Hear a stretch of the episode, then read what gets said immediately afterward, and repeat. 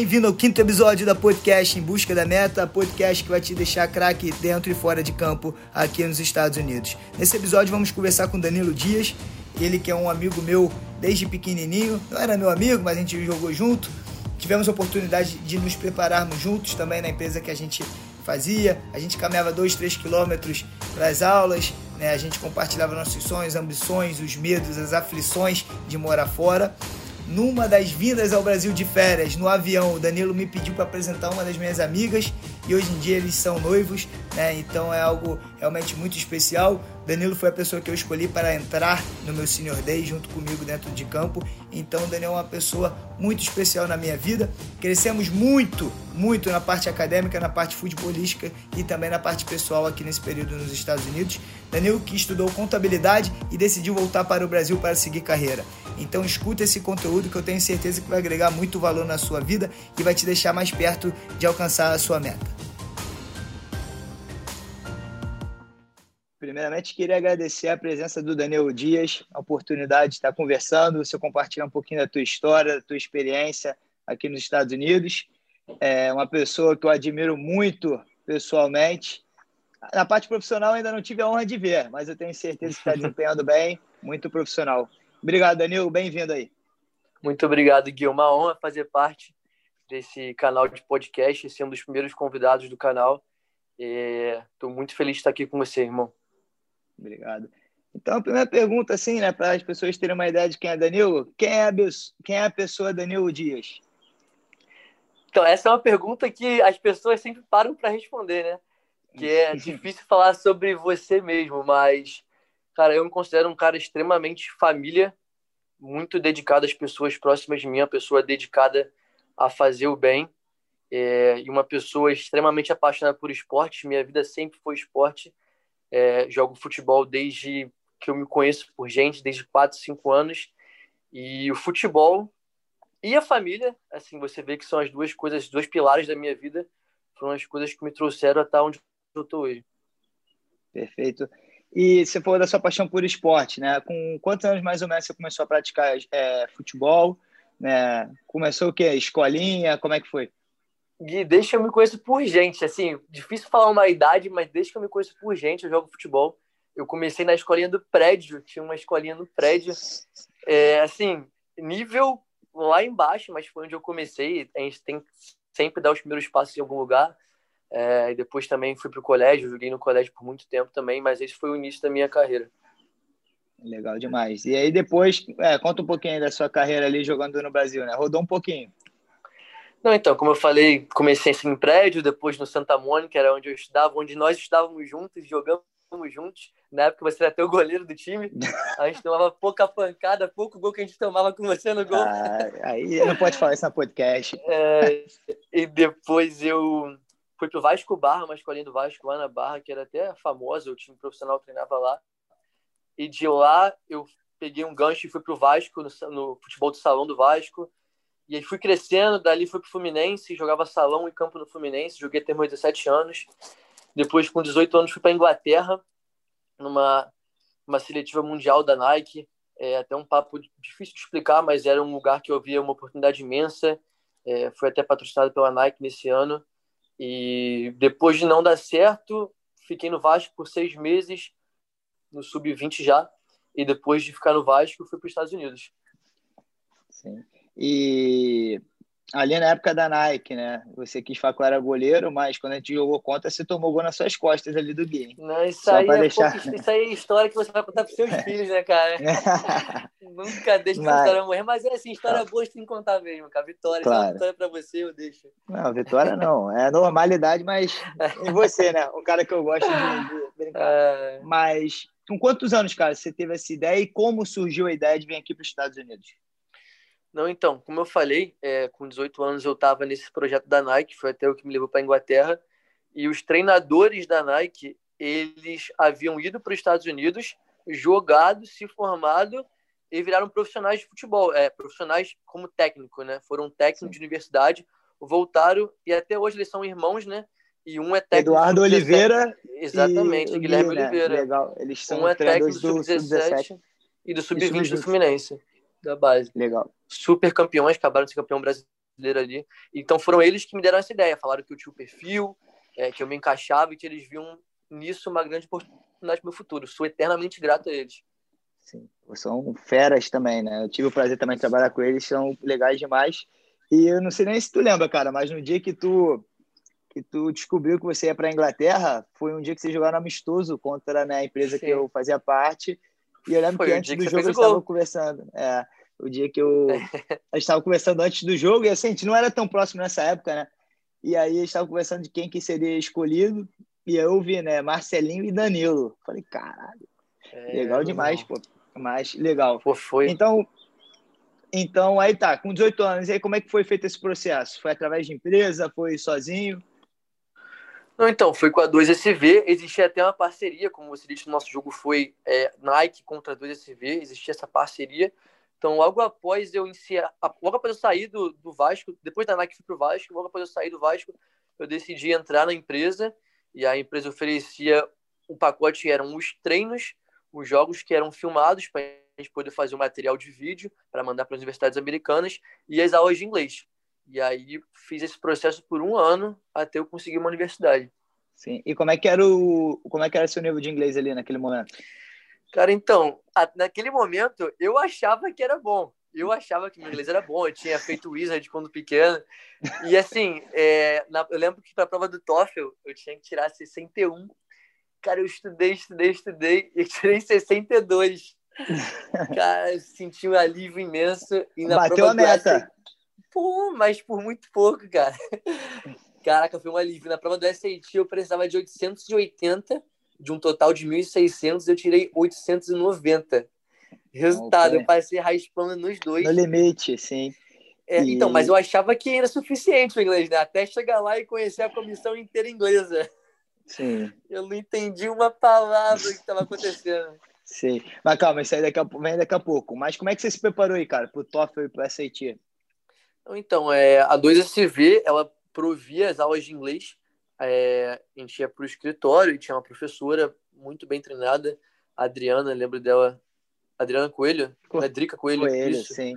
E ela passava para a gente o material, a gente treinava assim pro teste, a gente não estudava inglês em si, a gente estudava o inglês do teste, que é dividido em quatro partes, né? Speaking, listening, writing e reading. E a gente fazia essa preparação sempre ali todos os dias. E foi assim que eu fiz. Eu fiz, eu fiz me preparei para passar no teste, né? Para conseguir Sim, a meta eu acho que Isso é, isso é importante demais. O TOEFL, é o que eu falo, falei já em alguns episódios aí passados, a importância de você conhecer a estrutura e pegar as dicas, né? De Sim. como se preparar para isso, né? Então é importante você falar isso aí também, né? Que eu acho que às vezes a pessoa tem um nível básico de inglês, mas se prepara bem para a estrutura da prova, como você, Sim. você tirou ali 62, passou o que você precisava, é Sim, o que importa, com né, certeza. Né, não, como em várias coisas da vida, às vezes é o nosso conhecimento ele não é o suficiente para o estilo de teste. A gente tem que se preparar para o teste. O que vai acontecer? Sim. Porque você tem que é, gerenciar tempo, você claro. tem que gerenciar o, o, timing da sua fala, entendeu? Você tem que gerenciar é, as coisas que você ouve no listening, por exemplo, você tem que saber memorizar o que está sendo uhum. falado para poder responder as perguntas. Então, não é só o inglês, mas sim a preparação para o teste em si. Sim, é, eu lembro que teve até uma estruturazinha na hora do speaking, né? Que era, ah, eu acho isso, e você sempre dava é. dois exemplos, é, né? Isso. Por do... Você tinha dois argumentos e, pô, isso me ajudou pra caramba. Eu não falava nada de inglês na época que eu fiz o, o, o TOEFL e meu speaking foi, pô, quase 30, é. né? Que é, é, ajudava, que é o máximo. Ajudava a saber, ajudava a ter uma estrutura, você que você conseguia Sim. marcar o tempo certinho. Isso Exatamente. era e as lições e... lá ajudaram bastante da, do 2CV. Sim. Sim. E o, e o SAT, como é que você se preparou? Mas você também é gênio com número, né? Então. Então, é, é... o SAT era matemática e inglês. A matemática era bem simples, não era complicada. Não era complicada. O inglês em si era muito difícil, porque é uma prova que os próprios americanos fazem, né? Sim. Então é, uma, é um nível de inglês a nível americano mesmo. Então é bem complicado. A parte de matemática é mais simples, porque a nossa matemática aqui é bem avançada na, no colégio. Então Sim. eu consegui bem matemática inglês eu levei ali. Mas, Sim. cara, é bem importante se preparar para o TOEFL e para o SAT, porque faz uma diferença danada na hora de ganhar a bolsa, cara. Faz uma diferença enorme. E eu, na verdade, alguma... desculpa te interromper, Gui, eu, na verdade, é, o meu planejamento era ir para uma universidade na qual o Eduardo Oliveira do Fluminense tinha me indicado, que era é... West. Florida. West Florida, exatamente. Eu precisava de uma nota e eu não alcancei essa nota. Por esse motivo, não consegui. Assim, Sim. você tem uma nota boa, ele abre suas opções, abre um leque de opções muito grande, né? Muito grande, importante demais. É, você tem alguma dica aí, cara, para assistir, para a partir de matemática? Como é que a galera se prepara? Estuda, rapaziada, tem que estudar. Estudar Mas, não tem jeito, é importante você, desde sempre, cara. Você pesquisou, você pesquisou, você comprou uma apostila, como é que você se ah, preparou? Lógico, eu acho que é bom você, se você vai, primeiramente, é, você perguntar a pessoas que já fizeram, né?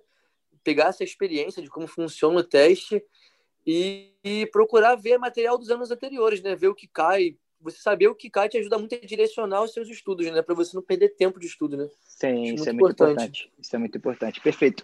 E, Danielão, como é que foi esse processo aí de ganhar bolsa? Como é que foi a chegada na faculdade?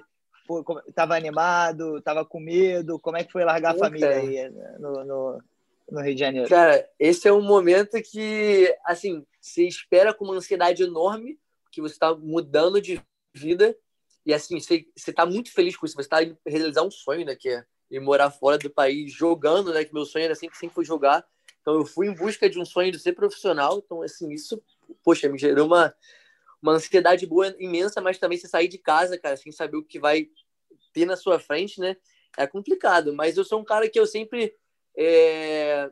Eu sempre, sempre procurei focar nos lados positivos. Então, essa ansiedade de ir atrás de um sonho profissional superou essa ansiedade de ficar longe dos pais, né? De perder esse conforto. Sim. Mas foi, foi surreal de bom, cara.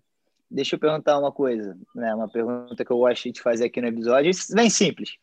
Na hora que você foi cruzar aquela porta no aeroporto para embarcar, chorou ou não chorou? Chorei, cara, chorei.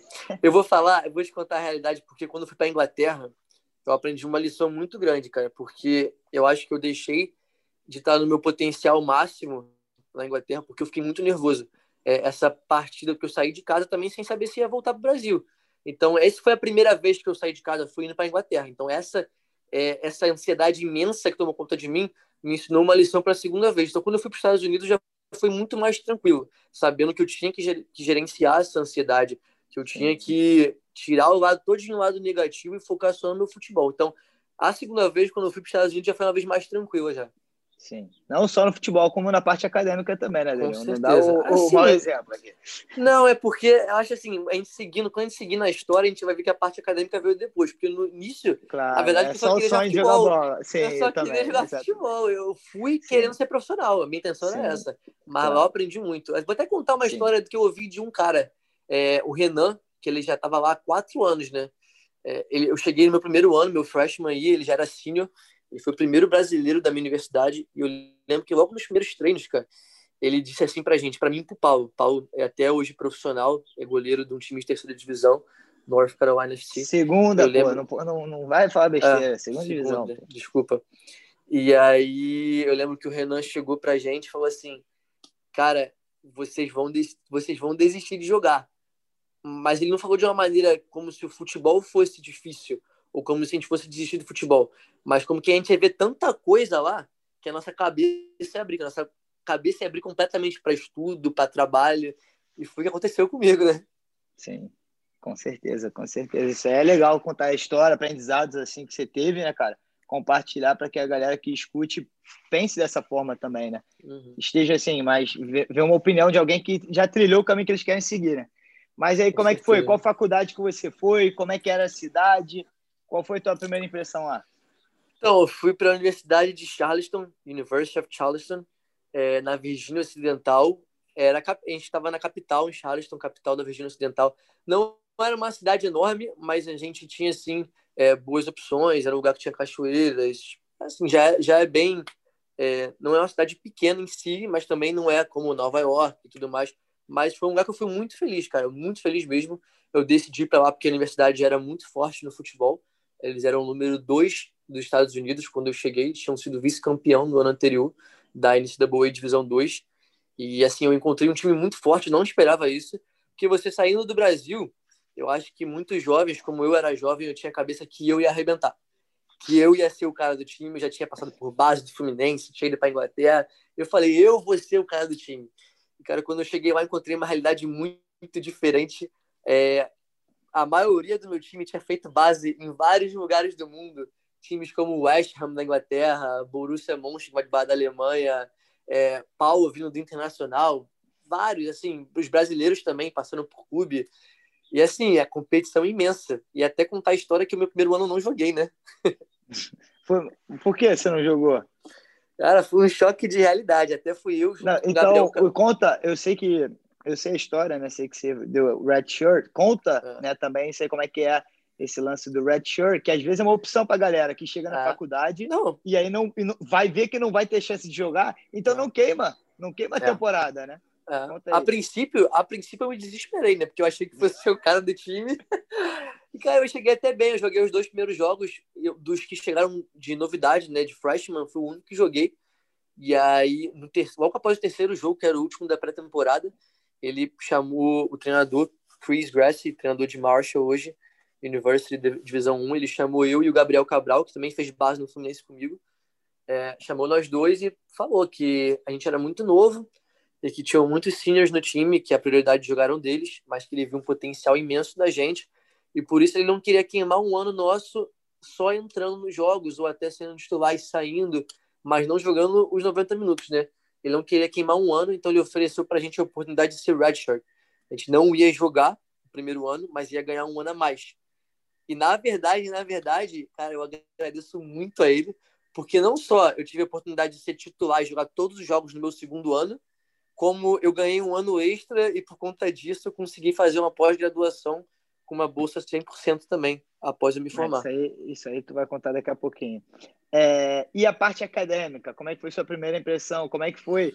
Quem montou teu schedule? Quantos créditos? Como é que foi essa primeira, é, primeira experiência indo para aula em inglês, tendo que fazer trabalho em inglês, apresentação em inglês? Conta aí um pouquinho. Cara, eu vou falar que o início eu não sei para outras pessoas. Para mim, o início foi desesperador. Cara, foi desesperador, porque é, eu lembro até hoje que eu entrei numa sala de reunião, que eles dão as boas-vindas para os freshmen, e, cara, eles começaram a falar, falar, falar, e eu não entendia nada. Eu, eu não entendia, e eu ficava, cara, como vai ser? E a princípio, essa é a parte acadêmica, a gente tem um período de 20 a 25 dias ali que a gente só treina, né? Que não tem aula. É temporada. Chega assim, que é pré-temporada. E aí eu tive uma fase boa de adaptação com, com o grupo, aprendi um pouco mais de inglês, né? Que você, quando você tem que falar inglês assim todo dia, você vai aprender, não tem jeito. Sendo que você tem que se forçar a falar. Não adianta você ficar só em grupo de brasileiros que você não vai aprender. Mas é, a parte acadêmica não me interessava muito de início, né? Mas aí eles dão todo o suporte. Eu acho que até eles sabem que a gente vai muito com a cabeça voltada para o esporte, então eles dão atenção especial para a gente. E aí a gente tem o advisor, eu fui, fui apresentado o advisor, que é nosso aconselhador, né? E aí ele me ajudou a montar meu schedule e tudo mais.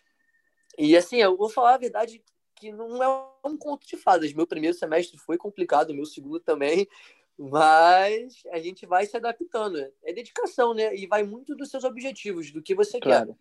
Sim. Então, assim, eu não sei se vai ser essa parte da entrevista agora, mas com o tempo eu fui começando a dar mais valor aos meus estudos e menos ao futebol, mais aos segura, menos ao futebol. Segura, segura um pouquinho, segura um pouquinho.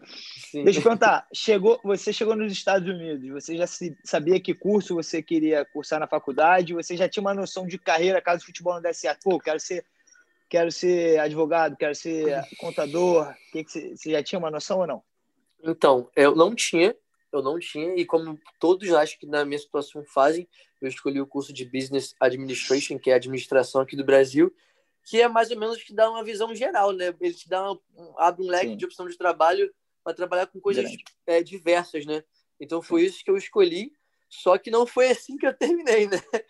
É, durante a universidade, eu comecei a fazer o curso de contabilidade 1 e 2, que são obrigatórios para o curso de administração, e eu tive uma facilidade muito grande e a diretora da, da área de contabilidade me chamou é, e me abriu os olhos para eu seguir esse caminho. Ela falou, Danilo, você tem um potencial enorme para contabilidade.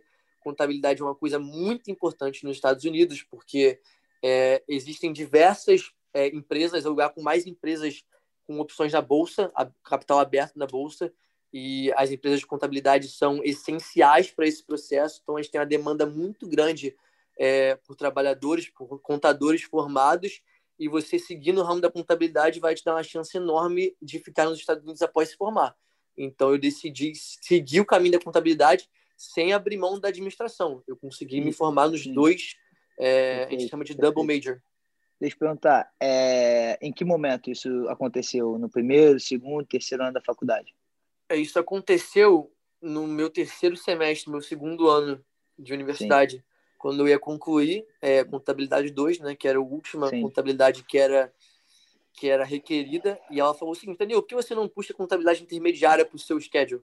E se for fácil para você, você não já está seguindo o caminho da contabilidade, é só trocar o seu major, né? E foi acontecer. Eu fui para contabilidade intermediária, deu certo, e eu falei, estou conseguindo administrar os dois cursos, eu fui para dentro, caí dentro da contabilidade, dominei a contabilidade. Perfeito. E deixa eu perguntar, uma dica para você, uma dica para as pessoas é, que estão ouvindo. Quem quer cursar contabilidade ali na faculdade, o que, que você indica? Quais aulas que você acha que são essenciais? Você acha que foca mais em business assim? Ou, ou, ou usa, pega as aulas gerais assim para dar um conhecimento maior e ver se é isso mesmo que eles querem seguir? Então, se eles, se eles seguirem é, a, o ramo da contabilidade, as aulas já são pré-definidas, né? Então, é muito importante você escolher as aulas eletivas bem, entendeu? Você fazer aulas eletivas que não, não serão as aulas requeridas do seu ramo, você terá que complementar as suas horas de faculdade com outras aulas que você pode escolher. Algumas serão requeridas do, do ramo da administração, mas outras podem ser aulas gerais, como de ciências, história, arte. Então, acho assim, muito bacana você pegar aulas diferenciadas que vão te ajudar a ter uma visão dos Estados Unidos, entendeu? Como as aulas de história foram bacanas, eu aprendi muito. Uhum. É, coisas que vão complementar, te enriquecer, né? Eu acho que o mais importante dessa história toda de ir para os Estados Unidos é a tua experiência, cara. Você vai adquirir uma experiência de vida absurda, cara. Absurda. Então, você usar a faculdade e, assim, os resources que você tem lá dentro para te enriquecer é importantíssimo, cara. Então, é, eu, como eu já te contei, né? A maior intenção dessa podcast aqui, cara, é preparar todos os alunos, todos os estudantes atléticos que estão no Brasil agora para aproveitar essa oportunidade ao máximo. Né? Porque eu sei do esforço que os pais fazem, né? sei dos sacrifícios né? na parte financeira, na parte de estar tá longe da família. Então, que a galera aproveite ao máximo isso aí para mandar bala depois, né, na carreira Com profissional. Com certeza. Pô, eu queria ter a oportunidade de ter ouvido um podcast desse antes de ir, cara. Eu também. Eu, eu, eu, teria feito é... tudo diferente. Tudo diferente, tudo, cara. E... Assim, não que minha trajetória não tenha sido maravilhosa, mas foi boa. Mas é. que eu poderia cortar um caminho. Isso aqui é um atalho. Essas informações é um atalho. É, então, é um shortcut, né? Que a gente fala aqui em inglês. E, ô Dani, deixa eu perguntar uma coisa. Vamos voltar agora um pouquinho para o lado do futebol. No seu primeiro ano jogando, seu segundo ano na faculdade, né? Aonde vocês foram como faculdade, como time de futebol? Cara, então, meu time, ele era muito bom. Modéstia à parte, meu time era muito bom. E esse ano a gente foi campeão de tudo, a não ser o campeonato nacional. Vocês perderam a final, final, né? Exatamente. Nós, Gol então, de ganhamos John Wender. É, nem fala, bode viu em mim ainda, cara. Bode viu em mim. Não sei se você lembra, encobriu o Paulo. Lembro, lembro, lembro, lembro. Mas, enfim, nós ganhamos a conferência, ganhamos o torneio da conferência, ganhamos o campeonato regional. É, e aí, depois do regional, você já, tem, já entra na fase de, do Final Four, que é semifinal e final. Passamos bem a, a semi também. E na final, perdemos 2 a 0 para a Universidade de Wingate. É. Está entalado e até hoje aqui. Só, só contar aqui rapidinho uma situação. Pô, a faculdade do Daniel, University of Charleston, é uma faculdade muito tradicional na Divisão 2, né? Sempre chega, sempre ganha conferência. Quantos anos ganha a conferência seguido? Ah, eu vou te falar, desde que, desde que eu cheguei lá, já ganhavam por uns dois anos e eu cheguei lá em 2015, então bota aí 6, 7 anos ganhando seguido. Então, e aí, quando jogaram na final, um, um menino que estudou comigo na St. Andrews, uma faculdade muito pequena da NAIA, ele foi bem, arrebentou na NAIA, foi para uma divisão 2, fez o gol do título num time que era absurdo de Charleston, né? O Paulo, goleiro, pô, treinando profissional do Inter. Danil, veio da base do Fluminense, o time era muito forte. Então as pessoas falam, ah, eu não quero para uma escola pequena, mas às vezes a escola pequena é um step para você chegar Sim, na faculdade com maior. Certeza, então, só para essa, essa galera ter esse conhecimento. Perfeito, Danilo. No seu terceiro ano, o que, que aconteceu? Onde que vocês foram? Cara, meu terceiro ano que eu quero, triste, eu quero, né? eu quero, eu quero, eu quero contar essa história triste para a galera ter uma noção. Eu vou usar teu exemplo para que as pessoas se cuidem mais, é, né? Para que então, não aconteça o que, que rolou contigo. O que aconteceu é que após o meu segundo ano, eu fui jogar a Liga de Verão, né? Joguei a Liga de Verão pelo The Village da Flórida e assim foi uma temporada exaustiva para mim porque eu joguei todos os jogos. Eu já de uma temporada da universidade, joguei todos os jogos também. E então, quando acabou a temporada de verão, eu, em vez de me preparar para a temporada da universidade, eu quis tirar um tempo para relaxar e tudo mais. E, cara, a gente, são erros, né? São coisas que talvez pudessem ter mudado a minha carreira, porque eu fiquei duas semanas na farra, não me cuidei, voltei para a universidade, e o que aconteceu? Rompi o ligamento do meu joelho. Não, mas antes conta que você não passou no teste físico, né? Não, não passei, cheguei assim, cozidaço. Cara, cozido. Dei muito mole. Achei que vinha de duas temporadas muito boas, então achei que eu, eu já era assim, o cara. A gente nunca pode achar que a gente é o cara, né? A verdade é essa. Então achei que tava por cima, que eu não precisava tanto da minha parte física mais, não me cuidei. Reprovei no teste físico, me jogaram pro segundo time da universidade, mas rapidamente eu dei a volta por cima, porque tecnicamente eu tava acima, ele tava muito acima, mas logo que eu voltei pro time titular, eu rompi o ligamento do joelho. E, e aí, galera, agora eu quero que Ministro eu... cruzado. Então, agora deixa eu e só o que aconteceu? Teu... Não, calma aí, Não, deixa, deixa, eu contar. Então tá. Deixa eu contar esse. Eu quero usar esse teu exemplo para a galera prestar atenção. Danilo é um craque, muito bom de bola, jogador. Um ano antes foi vice-campeão nacional com a faculdade, né? Evidentemente que teve o desgaste da Liga de Verão e tudo mais, mas não se cuidou por duas semanas. Não teve a lesão e sabe o que, que aconteceu? Aconteceu que o time dele foi campeão nacional no ano que era para ele estar tá jogando é. e ele não estava em campo. Ele estava do lado de fora vendo. Qual, qual, foi a sensação de ver do lado de fora? Chorei feito criança, cara. Chorei feito criança. Foi um dos dias mais difíceis da minha vida. Assim, lógico que eu comemorei. Tava muito feliz pelo, pelos meus companheiros. Estive muito feliz, cara. Mas você não pode negar a sensação ruim. De... E assim, foi no mesmo campo. Foi, a gente viajou para o mesmo lugar, que era em Kansas City tudo assim, passou um filme na minha cabeça, porque eu fui vice-campeão nacional no ano anterior, no mesmo estádio, no mesmo lugar, e no ano seguinte eu não pude contribuir com o meu time, cara. Eu, eu não. Assim, eu sou um cara de competição, eu me vejo. Se eu contribuo, eu me considero parte do time. Porém, eu não contribuí com o time aquele ano. E foi até uma época Sim. que eu me afastei do time, porque a lesão me chateou muito. Então, assim, eu, eu perdi a oportunidade de ser campeão nacional porque eu não me cuidei. Essa é a verdade. Mas chegou a ganhar o anel?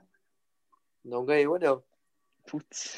Por opção, cara, né? mas, mas assim, eu, eu digo a verdade. O técnico chegou para mim quando eu machuquei. Falou, Danilo, eu quero você próximo do time, viajando tudo mais. Eu quero que você é, fique com o time, entendeu? E eu me desloquei totalmente, porque eu fiquei muito chateado com a lesão e eu não quis. Foi até uma época que comecei assim a. Foi uma época que eu afundei. Eu comecei a viajar com meus amigos, inclusive com você. Você não conta, pô. Você não precisa contar. É, e eu faltava aula, parei de assistir os jogos e tudo mais. Então, por conta disso, eu não ganhei o anel, não participei da, da celebração e tudo mais. Eu fiquei de fora. Então, eu só quero mostrar isso para vocês, galera, que assim, a faculdade é um período muito rápido, né? São quatro anos, você tem quatro tentativas né, de fazer história no lado esportivo. E aí, às vezes, pô, você deixa de se cuidar por um período curto ah, e faz toda a diferença. Porque, pô, eu, eu... ele podia ter sido campeão nacional e ter contado essa história, uhum. pra, por exemplo, hoje aqui na podcast, né? Ia, ia botar lá no anúncio: estou entrevistando um ex-campeão nacional. E eu ah. não posso fazer isso mais. Se eu posso ter uma frustração nos meus anos de universidade, é isso, que eu não fui campeão nacional. Sim. Bate na trave como ninguém. Sim, sim. Não, mas tá bom. É, Ô, Dani, assim, que... na, fase, na fase como atleta, qual foi o teu maior aprendizado? Assim, qual foi uma coisa que você pegou nesse período aqui na faculdade como atleta que você usa no seu dia a dia? Talvez a disciplina, Cara, atleta, o que foi? Eu vou falar a verdade. Como atleta, eu acho o seguinte: qual é o seu objetivo? Entendeu? Eu acho que você tem que traçar um objetivo. Porque as pessoas confundem muito, é, confundem muito a parte de se divertir, de, de desfocar, de descontrair. Porque todo mundo merece isso. Lógico que merece. Ah, vou focar 100%, não vou curtir. Não, você tem que curtir. Mas é o seguinte, qual é o seu objetivo? Se o seu objetivo é ser profissional de futebol, você tem que se cuidar ao ponto que você vai merecer a sua vaga. Você não pode simplesmente achar, ah, eu jogo bola, eu quero minha, eu mereço. Não, cara, o que você faz para se cuidar? O que você faz diferente? como você se diferencia de outros jogadores? O que você faz a mais? Assim, não adianta você querer uma coisa e você não ir atrás. Eu acho, eu acho o seguinte, eu, eu foi muito importante para mim, porque eu vi que a parte do, quando, quando eu desfoquei do futebol, eu perdi a minha vantagem. Eu, eu tinha a vantagem, eu era acima, e a partir do momento que eu comecei a fazer igual a todos os outros, eu simplesmente virei mais um jogador. E eu acho que foi muito por isso que eu não me tornei profissional. Eu nem, nem tentei muito porque eu vi que realmente eu, eu fiquei abaixo porque eu não foquei. Então eu, eu levo isso hoje para o lado profissional, entendeu? Eu Sim. sei a maneira de me divertir, mas eu tracei um foco para minha vida profissional hoje e eu faço de tudo para ser diferente. Eu quero, eu quero estudar mais, saber Sim. mais, é, ser mais eficiente, ser mais eficaz. E eu busco maneiras, é, leio muito, é, tento me informar, tento gerenciar o meu tempo, uma coisa importantíssima, gerenciar tempo. Tento comer bem, que isso te traz uma disposição diferente. Ter boas companhias do seu lado, importantíssimo ter boas companhias do seu lado. Então, assim, eu faço coisas diferentes que me levarão, ao, me levarão ao meu objetivo. É isso Sim, que eu levo muito do meu tempo como atleta. Perfeito. E deixa eu perguntar. Aí, né, se formou da faculdade, você fez o MBA, mas esse aí vai ficar para depois, para um próximo episódio, né? Que aí a gente te dá a oportunidade de aparecer aqui de novo, que eu vou sentir sua Com falta. mas o que que te fez? Aí quando você terminou a faculdade, aí terminou o MBA e tudo mais, é... aí por que você decidiu voltar para o Brasil, né? O Daniel que se formou aqui decidiu voltar a morar no Brasil, que isso é uma das opções que você tem como estudante é. atleta. Eu quero que vocês tenham a, a possibilidade de escutar pessoas que seguiram a carreira profissional no mercado americano, mas também que voltaram para o Brasil e, e, tenho certeza que o Daniel vai ter muito sucesso por lá. Conta aí, Daniel. Então, Gui, assim, sendo bem sincero, eu, eu não decidi, né, na verdade, porque eu voltei para o Brasil por causa, por causa da pandemia. A pandemia estourou nos Estados Unidos e fecharam a universidade então me vi quase que obrigado a voltar ao Brasil, mas eu voltei ao Brasil com a perspectiva de poder voltar aos Estados Unidos e tentar trabalhar lá. Eu estava fazendo um MBA, na verdade era uma pós-graduação em contabilidade profissional, não era um MBA em si, mas eu estava com uma vantagem, adquirindo vantagem é, competitiva sobre outros, então eu achei que eu tinha uma capacidade enorme de ficar, mas eu acabei ficando no Brasil e eu comecei um processo é, para um processo de trabalho, para conseguir um trabalho aqui no Brasil com a Ernest Young, que é uma das maiores firmas de contabilidade do mundo, uma das quatro maiores do mundo e a maior do Brasil, no caso, o maior escritório do Brasil. Tem mais firmas importantes, trabalha com auditoria de, das empresas aéreas, Latam, Azul, Gol, é, diversas é, é, fábricas, montadores e fábricas de carro, como Volkswagen, é, Chevrolet, trabalha com auditoria de de clubes de futebol, como Flamengo, Santos, a, a, empresa é enorme, ela é a matriz dela é americana. Eu comecei o processo porque eu não sabia se eu ia conseguir voltar aos Estados Unidos, então comecei o processo aqui. Fui aceito, entrei numa posição de trainee, que é uma posição muito desejada, né, para quem está iniciando a carreira. Uma posição de trainee numa empresa que é americana, uma das maiores do mundo e a maior do Brasil. E que me abriu as portas para isso foi justamente toda a experiência que eu tive nos Estados Unidos, né? Ter a formação em inglês, Legal ter a formação em contabilidade, ter a pós-graduação em contabilidade. É, então, assim, eu adquiri uma vantagem enorme né, para os Estados Unidos. E até, é, eu não posso dizer empresa, a, a, eu não posso dizer a empresa que eu estou trabalhando na auditoria, porque isso é um sigilo do, da, nossa, da nossa parte como auditor, né? Mas eu só fui escolhido para essa empresa porque, por causa do meu inglês, por causa da minha experiência, porque essa empresa ela tem ações é, vendidas na bolsa americana então, como a gente lida com a matriz, a gente lida com pessoas dos Estados Unidos, eu fui escolhido para essa posição justamente por causa do meu background. Hum, legal. Depois você me conta mais, mais da situação financeira dessa empresa aí para ver se vale meu investimento na bolsa. Esse, é, esse é exatamente é muito sigilo, informação é extremamente sigilosa. Né? Tô brincando, tô brincando. Mas, Dani, deixa eu perguntar. Hoje em dia, né, no, na sua rotina, né, quais ferramentas você usa? Como é que é o um, seu dia a dia assim, de trabalho aí? Bom, então, é, as ferramentas, eu ganhei um, um, laptop, né, da, a gente chama de laptop, não chama de notebook, hein, gente, porque notebook é o caderno em inglês, então eu chamo é. de laptop, é assim que a gente fala nos Estados Unidos, o pessoal até me usou aqui, porque eu falo laptop e ninguém fala assim, mas tive um laptop do, do da empresa, da, da UI, né, da Ernst Young, e ela já vem com todas as ferramentas próprias para o trabalho. A gente trata com uma database chamada de UI Helix, que retira informação das empresas que a gente faz auditoria.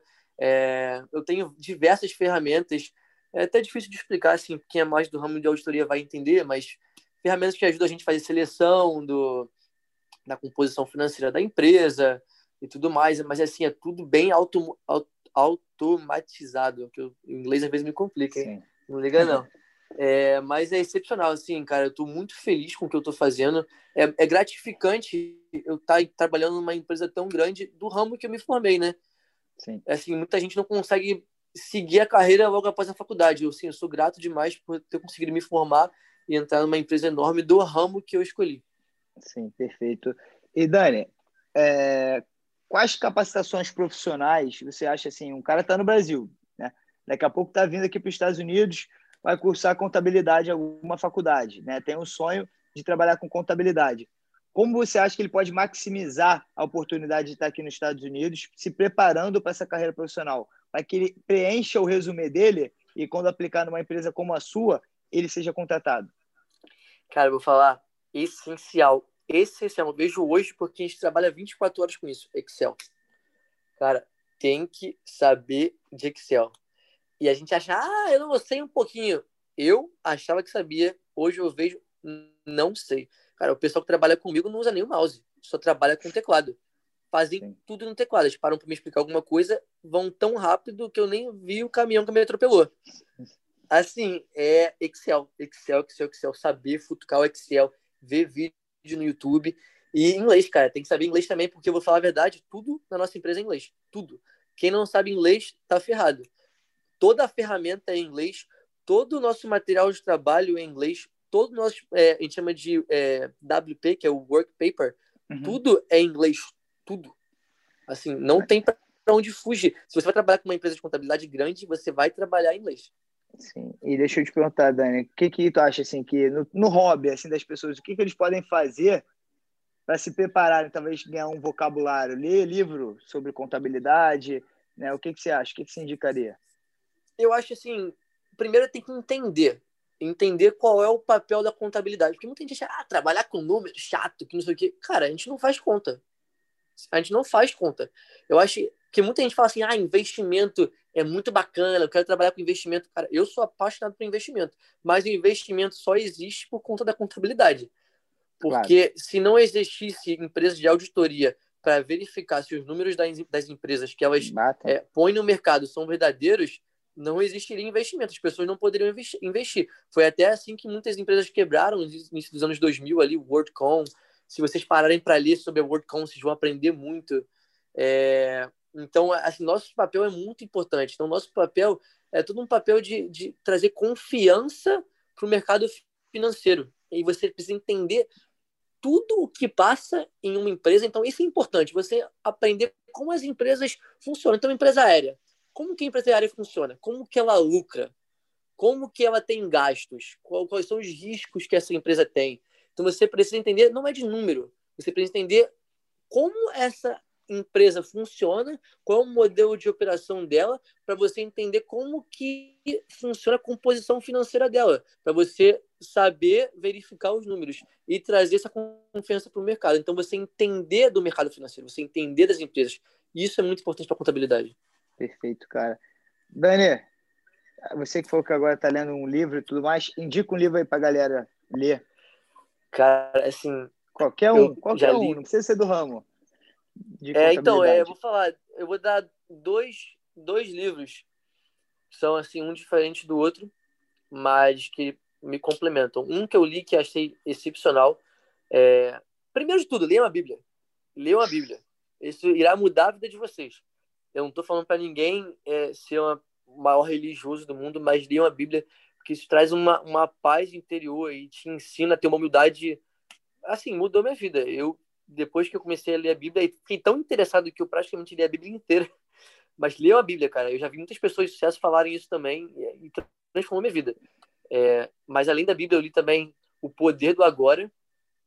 Eu tenho esse livro aqui agora. É, espiritualidade te ensina é, a focar nas coisas que estão acontecendo no momento e não a pensar no passado nem no futuro, mas você focar e ter uma paz de espírito para você aproveitar as coisas que você tem.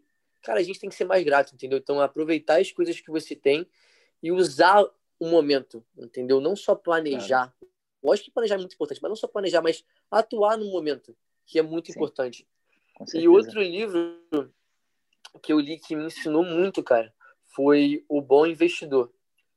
É, na verdade, Investidor Legal. Inteligente. Investidor Inteligente.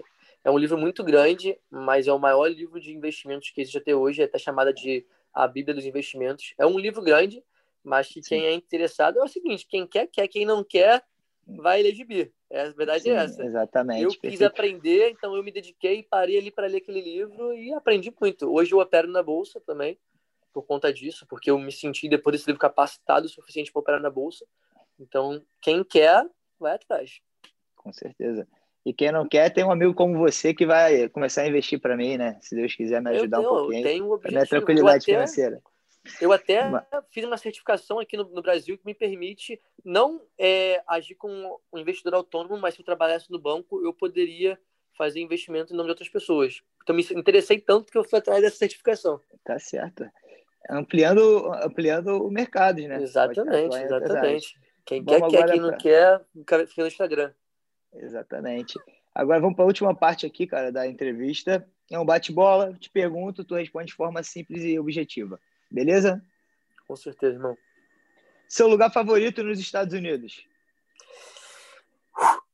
Miami.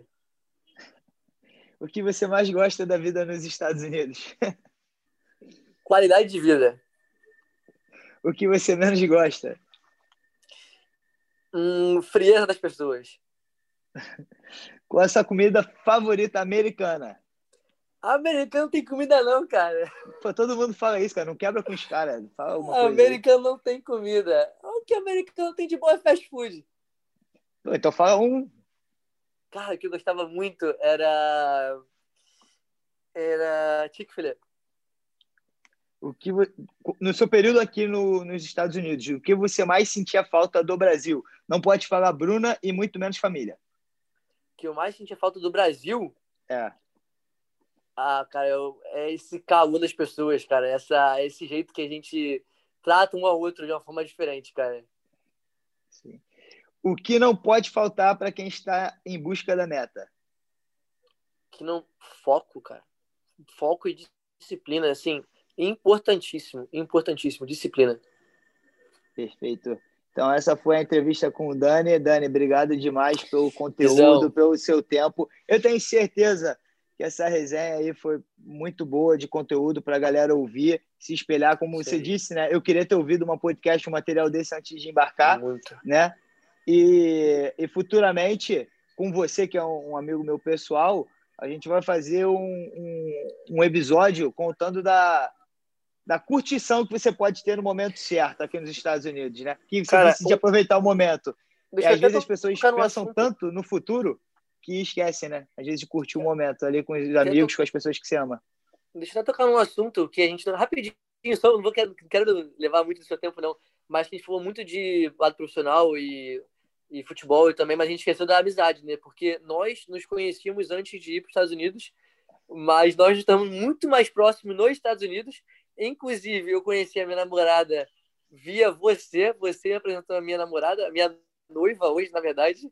Então são histórias que, assim, olha como mudou minha vida, né? Um dia voltando de avião dos Estados Unidos vindo para o Brasil, seu Guilherme Henry falou que tinha uma amiga que era minha cara. Hoje Calma, rapidinho, não, um segundo. Tu vai continuar essa história, mas rapidinho, só deixa eu dar um, um parêntese, né? Estava na fila do avião, aí ele falou, pô, vamos sentar, sentar do meu lado. Eu falei, beleza. Aí quando eu fui sentar, cara, eu tinha três bolivianos, eu tava no meio de três bolivianos. Falei, pô, não tem como ficar assim, né? Dez horas assim, não tem como. Aí tomei um remedinho para dormir. Pô, fiquei todo grog, já pronto para dormir. O Daniel me chamou para sentar do lado dele, que a cadeira tá vazia. Sentei é, do lado dele, só deu tempo dele me perguntar sobre essa amiga que eu apresentei para ele, que hoje em dia é noiva dele. Eu falei, respondi a ele e apaguei, pô. Acordei no Rio de Janeiro, não teve resenha. Né? Então, pode continuar aí o que você ia falar. Não, é que isso, né? Olha, olha que a experiência me trouxe. Me trouxe uma noiva, me trouxe um dos meus melhores amigos. Me, na verdade, o embaixador do meu casamento, como a gente fala, que você não é só padrinho pelo meu lado, mas padrinho pelo lado dela. É, nunca dois, padrinho. É, exatamente. Então é isso aí, cara. São a experiência, cara. Isso que é o mais que eu mais valorizo, é a coisa mais valiosa de tudo isso, cara. Sim, cara. Então, o, o que o Danilo falou aí, né, eu já estava para encerrar a entrevista, mas só vou dar um complemento. É isso, cara. A oportunidade que vocês vão ter aqui é surreal, né? Em termos pessoais, né, na amizade, conhecer outras culturas, você crescer como pessoa, abrir sua cabeça. Em termos acadêmicos, para te preparar para sua carreira profissional, Todo mundo tem um sonho de ser jogador de futebol, então, pô, na parte esportiva, cara, se dedica. São quatro anos para você se dedicar, abrir mão, fazer um sacrifício, mas tem um momento certo para você aproveitar com as, com as pessoas que você ama. Né? Como o Daniel disse, ele se tornou um amigo meu, pô, pessoal, um irmão. Né? Hoje em dia, toda vez que a gente está no Rio junto, pô, a gente fica sempre um do lado do outro. E é isso, aproveita ao máximo. Eu quero que vocês mudem a vida de vocês né? e que essa experiência seja a, a, a melhor possível para todos vocês. Com certeza. Galera, espero ajudar vocês de alguma maneira com, com a nossa conversa, com o nosso bate-papo e desejo toda a sorte do mundo para vocês. Hein? E eu tenho certeza que o Daniel é um cara ocupado, demora a responder, mas se alguém tiver alguma dúvida, você pode vir falar comigo, pode vir falar com ele, né? O Instagram dele vai estar tá lá na, na, na página da divulgação, tá bom? Então é isso. Obrigado, esse foi mais um episódio. Valeu, Gui. Valeu, rapaziada. Esse foi mais um episódio da podcast Em Busca da Meta. O Danilo compartilhou conteúdo bem bacana, as experiências positivas e negativas, os aprendizados e como ele decidiu seguir essa carreira, como ele se preparou e o que motivou ele a voltar para o Brasil. E o Danilo tocou num ponto que eu não tinha mencionado antes. Né? Vocês vão ter a oportunidade de aproveitar bastante também a vida de vocês, né? como adolescente aqui nos Estados Unidos. Então, evidentemente que sempre tem um espaço para você curtir um pouco a vida, até porque se vive apenas uma vez. Então, se prepare, se capacite, mas também aproveite bastante a vida nos momentos que você tem a oportunidade. Vamos juntos em busca da meta.